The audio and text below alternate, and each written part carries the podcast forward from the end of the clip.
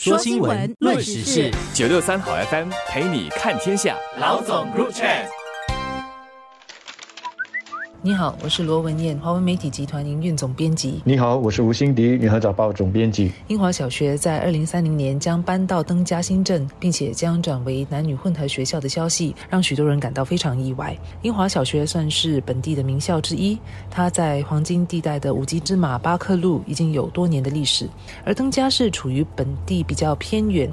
在西部靠近蔡厝港和玉郎的一个新镇，相信不少国人还不知道它在哪里，或许只听说那里有个空军基地。但英华小学搬迁过去的消息，让登嘉新镇一夜成名。这也不禁让人想起几年前来佛士女中从乌节路搬到碧山。登嘉市政府在二零一六年宣布发展的全新市镇，也是继。榜额之后，新加坡二十年来首次推出的新镇，面积大小也大概跟碧山一样。目前还有一些有待开发的树林地段，包括英华小学新校舍的所在位置。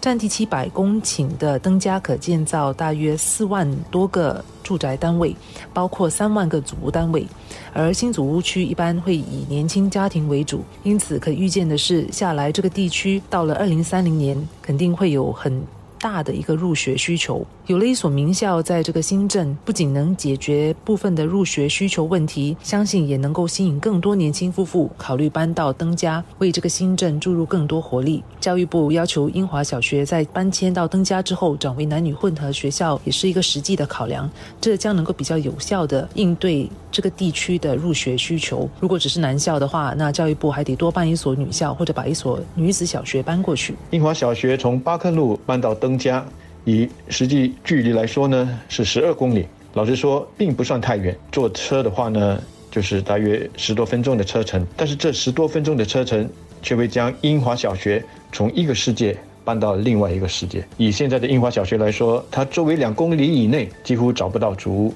也就是说呢，按住家距离这个条件来说，它所优先招收到的学生呢，几乎不会是住在主屋里的。但往后，当他搬到登家，它周围基本上都是主屋了。那么，当然现在我们知道的呢，也会有两个执行共管公寓的项目，但私人住宅到时呢，将占非常小的比重。这将会使英华小学往后的学生组成呢带来巨大的变化。肯定的，它将会更加的多元，特别是在所谓的社会经济阶层这方面。那么再加上它以后还会招收这个女生，二零三零年以后的英华小学将会有很大的不同。这不只是对这所有上百年历史的这个学校来说有着重大的意义，对新加坡的教育来说也同样有着重大的意义。我本身没有内幕消息。根据见报的资料呢，英华小学和教育部是在二零二二年初的时候开始商谈搬迁的事情。双方能够在短短的一年里，针对新的校址还有男女混合招生这两个重大的课题达至共识。我不只要祝贺教育部有关官员在说服和谈判这方面的能力，也要表扬英华小学的学校理事会，也就是我们一般所称的校董，还有他的校友会以及学校背后的教会，对于新加坡教育所持有的这种远。眼界，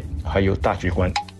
英华学校旗下有两所小学，除了位于巴克路的英华小学之外，另外一所就是位于纽顿温斯德路的英华附小。英华学校的这两所小学都处于本岛市中心的黄金地带，周围都是私宅林立。你们可能还记得，就是五年多前国立大学李光耀公共政策学院政策研究所的一项调查结果，印证了许多人已经注意到的一个现象，也就是教育背景和住房类型已经成为我国社会的断层线。名校生和非名校生倾向于待在自己的小圈分子中，阶级分界越来越固化，所以把名校搬到邻里是要设法打破这个固化的现象，避免断层线加深。因此，如同来佛士书院和来佛士女中搬到碧山一样，让英华小学搬到西部的邻里登家，将能让英华小学录取背景和社会阶层更为多元的学生，这对学生是好事。英华小学所提供的高才教育计划，预料也会。转到登家的校舍，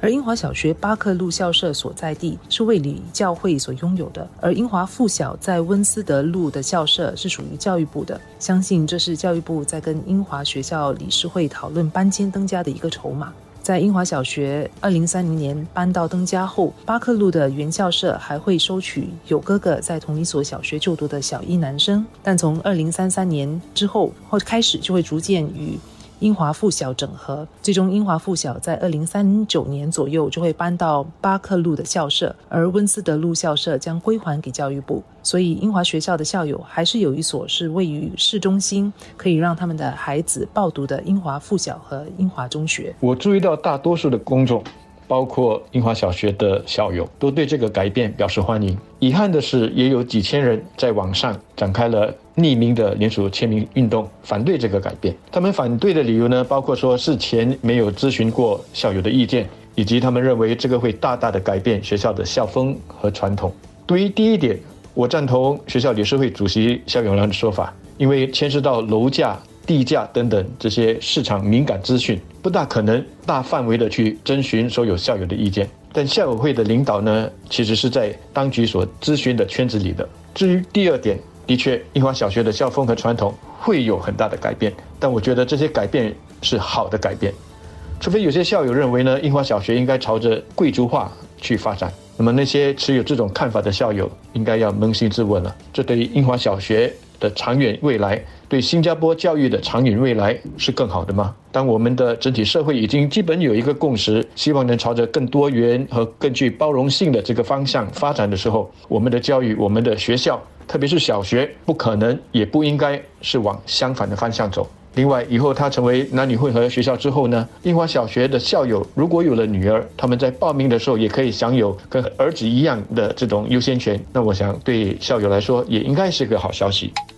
从楼市的角度来看，有一所热门小学搬到哪里，必然就会提高家长在那里买房子的兴趣，特别是在距离新校舍一两公里以内的项目，因为距离一两公里以内的学生将在报读小一的抽签中获得优先权。可以买祖屋的，相信会对英华小学新校舍一两公里以内的预购祖屋感到兴趣。根据建屋发展局的网站，下一轮的预购祖屋销售活动中，会有一个是在登嘉比邻红砖路一带的项目，建屋。局将推出一千六百四十个两房式到五房式的预购组屋单位供申请，相信会提振这一轮的申购兴趣。对于一些想要组织家庭生小孩的年轻夫妇而言，即便是之前没有考虑过要申购登家的组屋，在这个消息出来之后，他们可能会重新考虑。名校附近的房子向来都是备受投资者和自住买家追捧的对象。至于新校舍附近的私宅价格，房地产分析师就认为他们的价格。跟同地区其他房子相比，预料会出现介于百分之十到百分之十五的溢价，租金也会高出百分之十左右。那对于原校舍附近的房价会有影响吗？根据国大之前的一个分析，本地前五十名学校在搬迁之后，原校舍一公里内的房价会下跌百分之八点五，而一到两公里内的项目则会下滑百分之十二。不过，无论是英华小学或者是英华附小的所在地点都很好。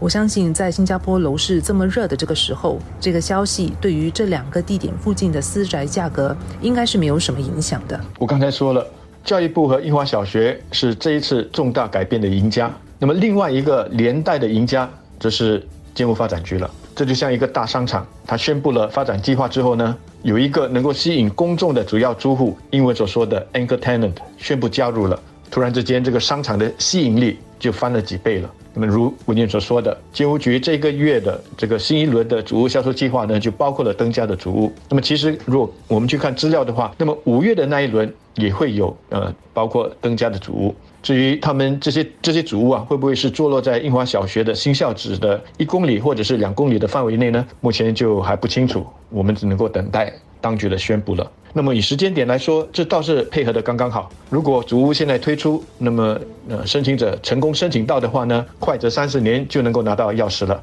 他们成了家，有了孩子之后，正好就是孩子入学的时候了。那么房地产经济也指出了，现在已经有两个还没有公开发售的执行共管公寓项目呢，是在印华小学的这个新校址附近的。相信当他们推出市场的时候，反应该会更好。我不认为得标的那个发展商在这个之前呢是已经知道这个搬迁计划的，所以对他们来说呢，这个应该是一个意外之喜。而这也正是我之前所提到的搬迁计划，它牵涉到的是市场敏感资讯，所以不大可能大范围的去讨论，让一些人呢，呃，能够事先的掌握到一些内线消息。那么有了樱花小学的这个先例之后，我就听到周围有人开始在讨论了，下来是不是还有哪些小学呢也会这么做？那么如果你从牛顿圈呢开始，沿着五级芝马往西走的话，那么这条路周边的百年老字号的小学至少有两所，他们会是下一个吗？这是刚过去的周末我听到的一个延伸的话题。